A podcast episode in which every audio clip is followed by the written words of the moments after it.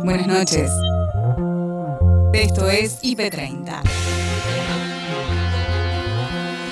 En 30 minutos te voy a mostrar lo mejor de la programación del día. Ahí vamos.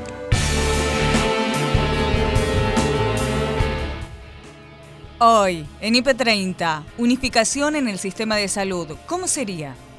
El objetivo, digamos, de integrarlo consiste no en que desaparezca uno, no sobra nadie en el sistema de salud argentino. Necesitamos de todas las partes, pero sí que esta pandemia de alguna manera mostró una situación que en realidad conocíamos, y es que el sistema puede ser mejor. Podemos, con los mismos gastos que tenemos hoy, ser más eficientes. Alerta ciberdelitos, debemos estar atentos. No tienen que divulgar información, ¿sí? Confidencial, información de tarjetas, claves a nadie. ¿sí? La entidad financiera no va a estar llamando por teléfono al consumidor pidiendo datos sensibles. Coronavirus, seguimos cuidándonos. Si lo dice el infectólogo Eduardo López, es así, paso a paso, con distancia social, claro. Yo prefiero ir en el día a día o en semana a semana a ver cómo siguen bajando el número de casos y siguen aumentando las este, inmunizaciones, o sea, las vacunaciones, ¿no? Dicen por ahí que no hay publicidad mala, es publicidad. Arranca la partida y mueve su ficha Emilio Monzó. Empapeló las calles de la provincia de Buenos Aires con este cartel. Claro, que EM, por supuesto, son sus iniciales, pero... Pero se lee Memen. Memen. Memen, Menem. Bueno, bueno, la cuestión es que se está hablando de esto. ¿Ha sido el efecto buscado? ¡Qué frío! Se vino nomás. El clima hoy es noticia, pero no la única. Lo destacado de este miércoles en IP Noticias, edición central, con Gabriel Sued y Noelia Barral Grijera. El abordaje del tema central del día, que como les decíamos, tiene que ver con la batalla por los precios, que hoy eh, eh, tuvo dos episodios muy importantes o dos hechos muy importantes. Por un lado, se conoció el número de inflación de mayo, que es un número que para el gobierno de alguna forma, en alguna interpretación vaso medio llenista, trae algún alivio porque, claro, es menor a lo que había sido la inflación de abril, pero veíamos también en esa portada la reunión, la cumbre eh, que tuvieron el ministro de Economía, Martín Guzmán, y eh, Funes de Rioja, eh, titular de la COPAL y también de la UIA, flamante titular de la UIA, Daniel Funes de Rioja, con lo que es de alguna forma fue una conversación tensa. Fue una conversación tensa, fue una conversación en la que Martín Guzmán, sabiendo que en un ratito se iba a conocer el número de inflación y que iba a venir a la baja, eh, sacó un poco pecho y dijo, yo les dije que la inflación iba a entrar en un sendero a la baja, eh, tienen que confiar un poco, pero les tiró un poco las orejas, en un ratito lo vamos a escuchar, porque dijo, bueno, las expectativas de inflación las tenemos que crear entre todos y si estamos remarcando los precios no estamos ayudando a bajar justamente esas expectativas. Vamos a meternos con los datos de inflación porque eh, tienen alguna complejidad para analizar. Fíjense ustedes, el dato central eh, tiene que ver con el número de mayo, 3,3% la inflación en mayo. Esto nos da en 2021 eh, ya una inflación acumulada del 21,5%.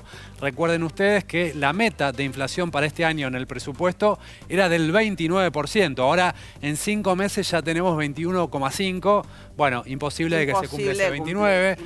y esto nos da también una inflación interanual acumulada del 48,8%. También una cifra altísima. Muy alta. Eh, vamos a repasar el intermensual para que vean por qué el gobierno de alguna forma celebra este dato, que es el dato de mayo de 3,3%, la última barra que ven eh, en, la, en la imagen, y ustedes si se fijan, bueno, hay un descenso desde marzo hasta mayo son dos meses consecutivos a la baja.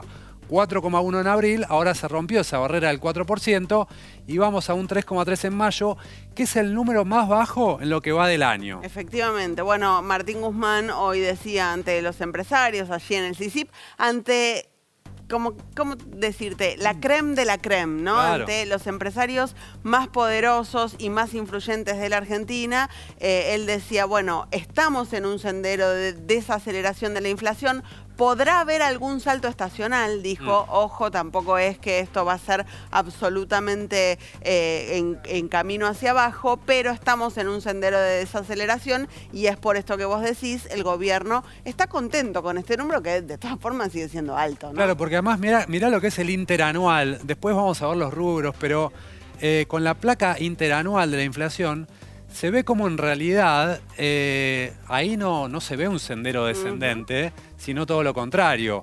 Desde noviembre hacia, hacia acá, en los últimos siete meses, la inflación interanual viene subiendo.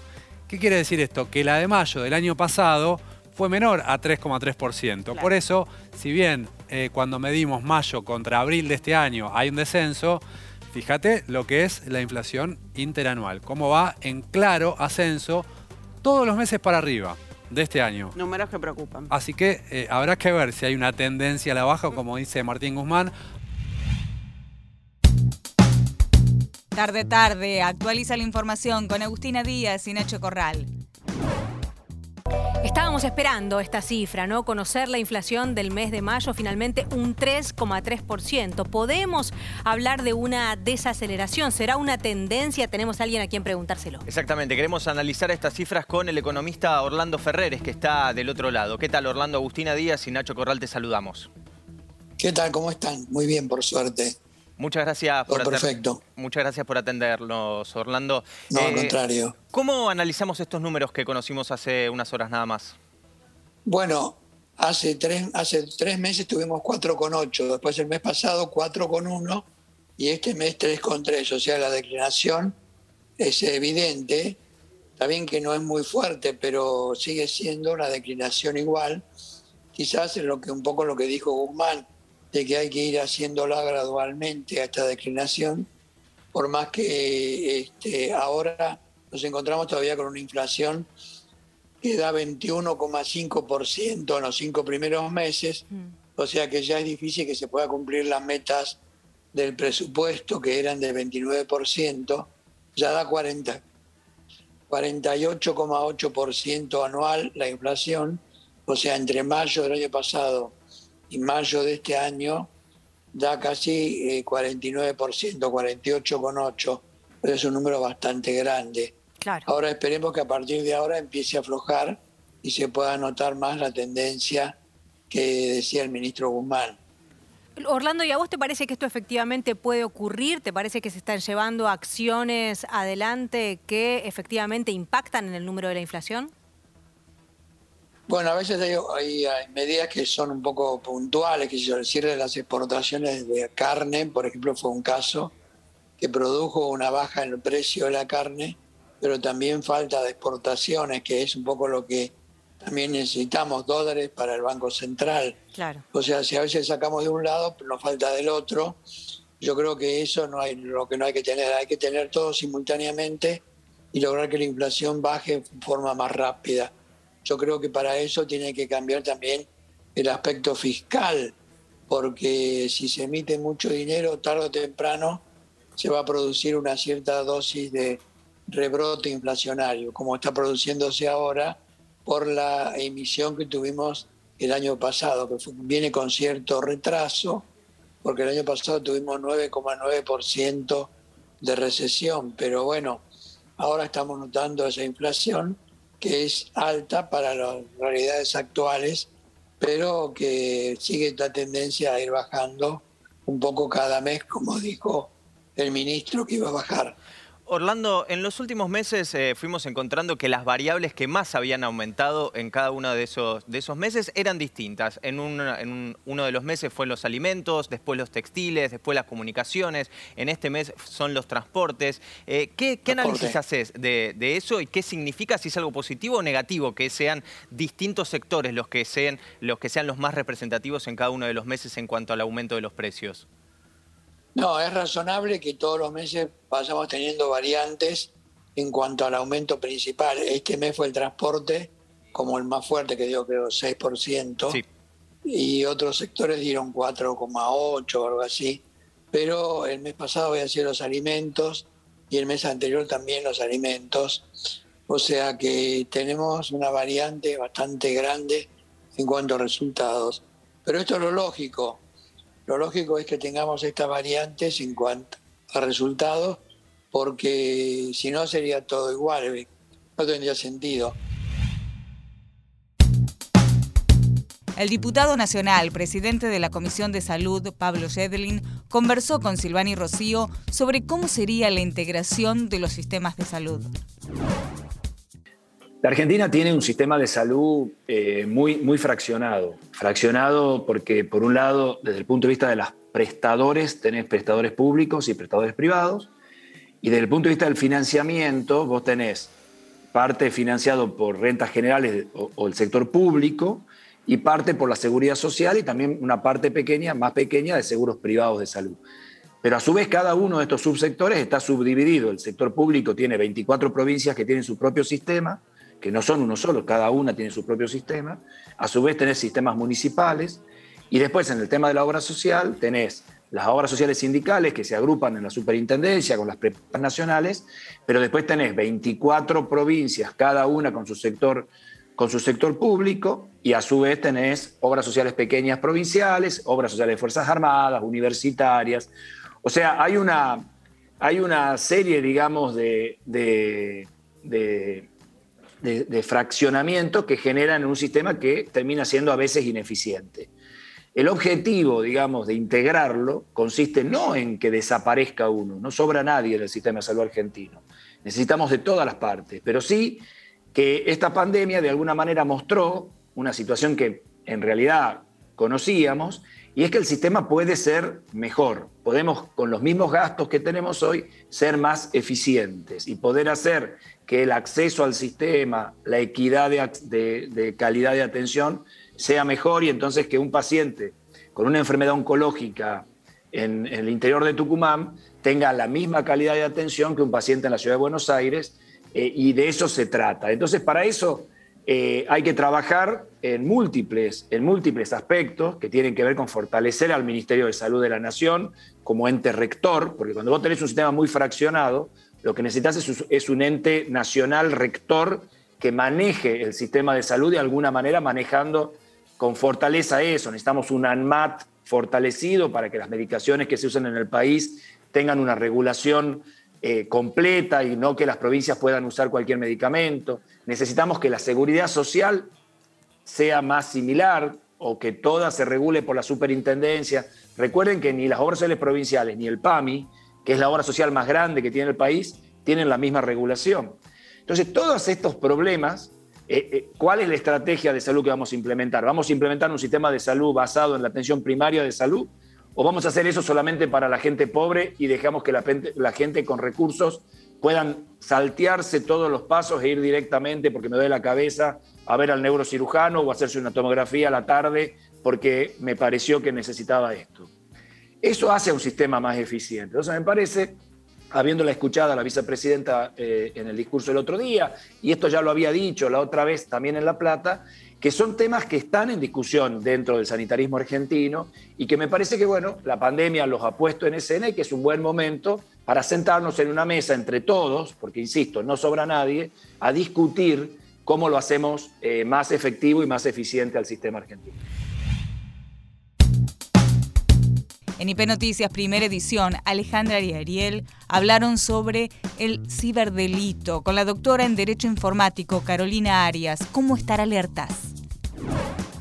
Un montón de delitos tradicionales a raíz de la cuarentena y de estar todo el tiempo encerrados hicieron que muten al espacio virtual, provocando maniobras delictivas, eh, por ejemplo, a través de la banca electrónica.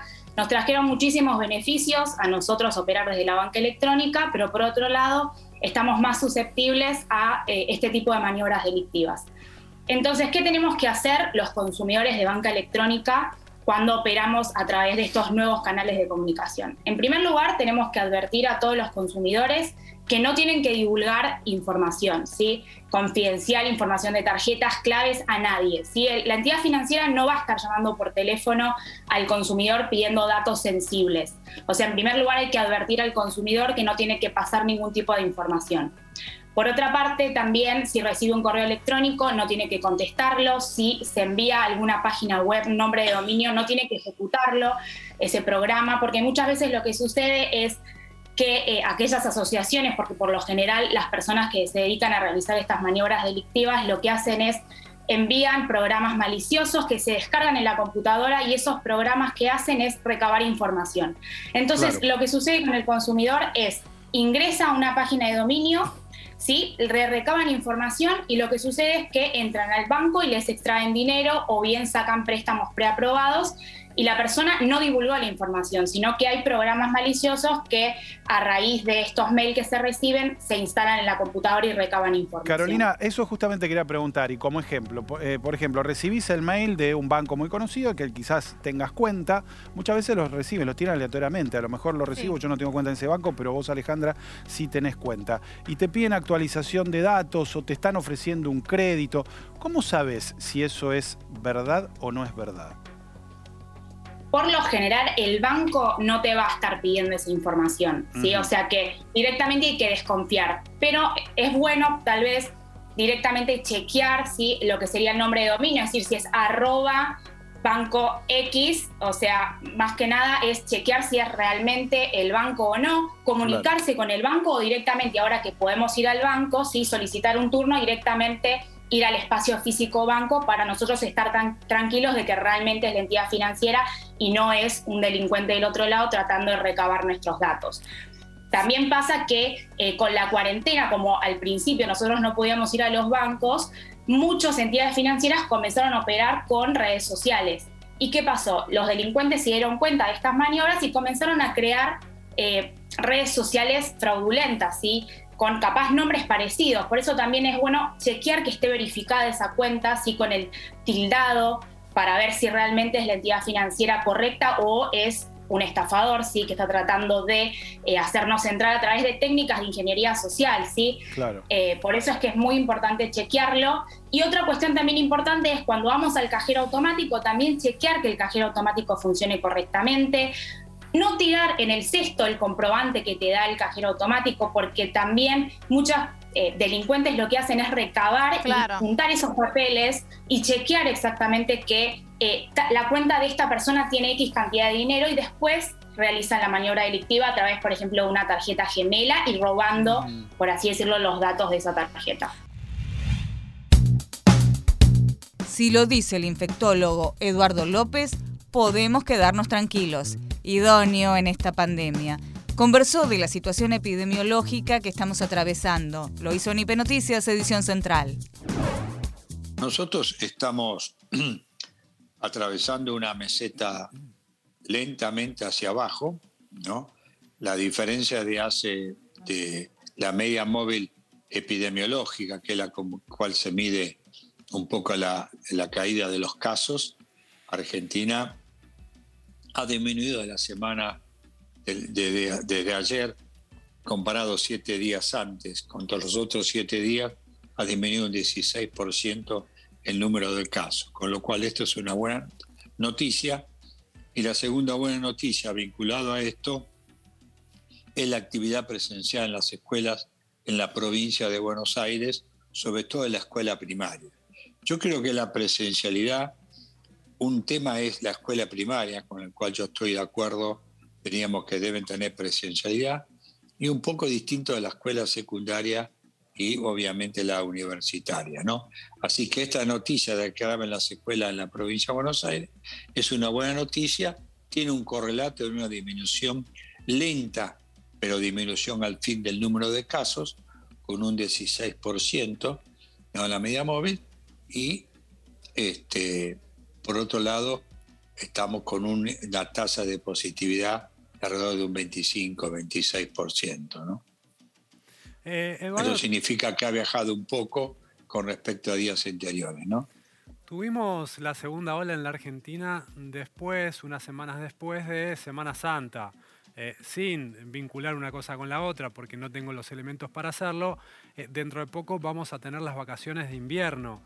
Eh, qué tan eh, advertidos tenemos que estar y qué tanto cuidado tenemos que prestar eh, a ese momento específico para que no tengamos una tercera ola.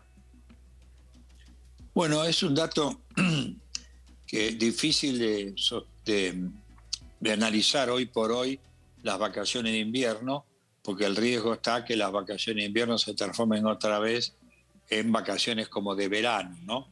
Creo que en este aspecto hay que analizarlas con profundidad, diríamos, pero yo prefiero ir en el día a día o en semana a semana a ver cómo siguen bajando el número de casos y siguen aumentando las este, inmunizaciones, o sea, las vacunaciones. ¿no?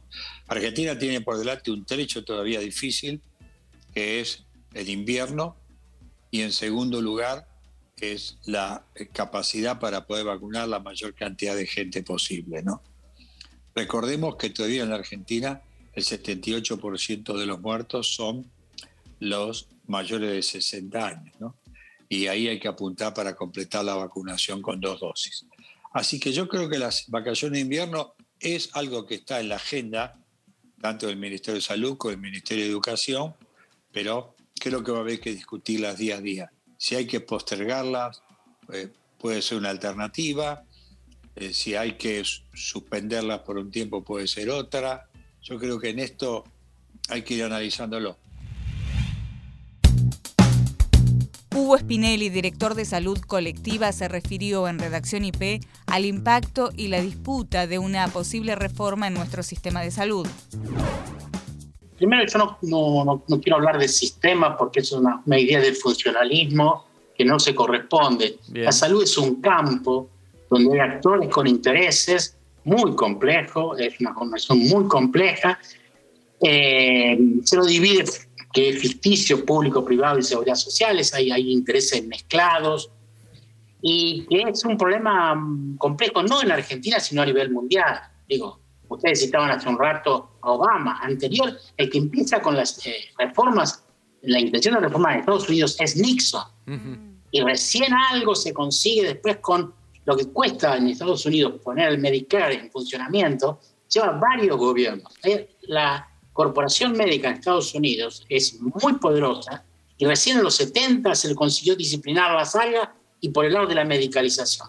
¿Y por qué Cuba, después de la revolución, tardó seis años en armar el Sistema Nacional de Salud. ¿Por, qué le preguntaba qué es tan difícil y tan complejo? ¿Cuál es el kit del problema? Porque lo, interesante es que el, trabajador acá es un trabajador autónomo, no es un trabajador que recibe órdenes y cumple órdenes un trabajador profesional, aún en el sector público, entra y tiene la lapicera libre, receta lo que quiere. No es el trabajador, es un trabajador artesanal, no es el trabajador industrial que recibe órdenes. Por eso es tan difícil disciplinarlo. El gremialismo médico, ya a principios de 1900, se estructura en tres principios. Libre prescripción, libre elección del paciente y pago por acto médico. Un modelo claramente neoliberal liberal el ejercicio profesional. Eso lleva a que el gasto se dispare. Hoy Argentina gasta el 10% del Producto Bruto Interno con pésimos resultados. Bien. Lo que tenemos es un problema de falta de rectoría y de control del sistema público, de lo público. No hay datos. Ahí está. Sí. Desconocemos totalmente datos. Es decir, algo que resultaría imposible pensar en una empresa. Pregúntenle a cualquier organización de la, vida comercial y tiene un balance, un balance de año. Pregúntenle a cualquier organización, inclusive pública mm. e interna, cuáles son las muertes, la tendencia de muerte por los últimos 10 años. El sistema privado está obligado por ley a notificar las causas de internaciones desde hace más de 20 años y no lo hace. Tenemos un vacío legislativo, no un vacío, perdón, un incumplimiento legislativo. Entonces, es un sistema muy, muy el campo de la salud es muy complejo, no sirve medirlo o mirarlo desde las lógicas del punto de vista que funciona el resto de la sociedad, diríamos, el área económico-industrial. Tiene una lógica muy particular. Hugo. Entonces, si no, no se lo entiende o se lo simplifica. Está claro. Ahora, gastamos el 10% y eso es una barbaridad. Y yo me animo a decir que entre el 2 y el 3% de ese 10%, el 10% del Producto Bruto Interno son aproximadamente 35 mil millones de dólares por año. Es un gasto injustificado. En prestaciones innecesarias, en corrupciones macro, meso y micro. Pies Lapka habló con el doctor Mariano Suazaga de Córdoba sobre la situación sanitaria de esa provincia. es muy crítica debido a que por ahí los porcentajes, si bien uno marca el 84%, pero bueno, va variando en base a los días, que pueden llegar a ser entre 84 o 90. Y la otra cosa importante para saber es que el 84% de las camas críticas ocupadas muchas veces está supeditado a las patologías que no obedecen a lo que no está relacionado hoy en, día con el tema COVID. O sea, y de ese 84, entonces digo, ¿qué, ¿qué porcentaje se sabe que es a causa del coronavirus y qué porcentaje es por otras patologías? Por eso, en principio desde nosotros estamos viviendo una situación crítica en la que en realidad la, la, terapia intensiva está en los últimos dos meses en un 100 a un 95%, la mayoría de las veces en un 100% porque estamos poniendo lo que es entre un 80 y un 90% de patología COVID y el resto de patologías prevalentes en, esta época del año. A eso me quería referir. Ah, ah perfecto. Eh, y Mariano, ¿qué, cómo, ¿cómo está el, personal ¿no? de salud? Digo, que tanto se habla ¿no? y se viene hablando ya desde que comenzó la pandemia, digo, porque teniendo en cuenta este porcentaje, obviamente, que exige y empuja ¿no? al personal de salud a un, a un esfuerzo extra, me imagino. Sí, la verdad que la, situación es bastante compleja, hay mucho cansancio, hay mucho eh, estrés, hay por otro lado el tema de eh, este, esta, este continuo hecho de no poder, aunque sea eh, salir 15 días, descansar, y bueno, eso es lo que hace que genere que el personal esté agotadísimo, más mm. que no agotado, agotadísimo. Mm. Están, están como en esa situación en la que se dice, ¿no? Como la cama caliente. Digo, ¿no? Como que se, desocupa una, una, cama ¿no? de terapia intensiva y automáticamente ¿no? ingresa otro paciente.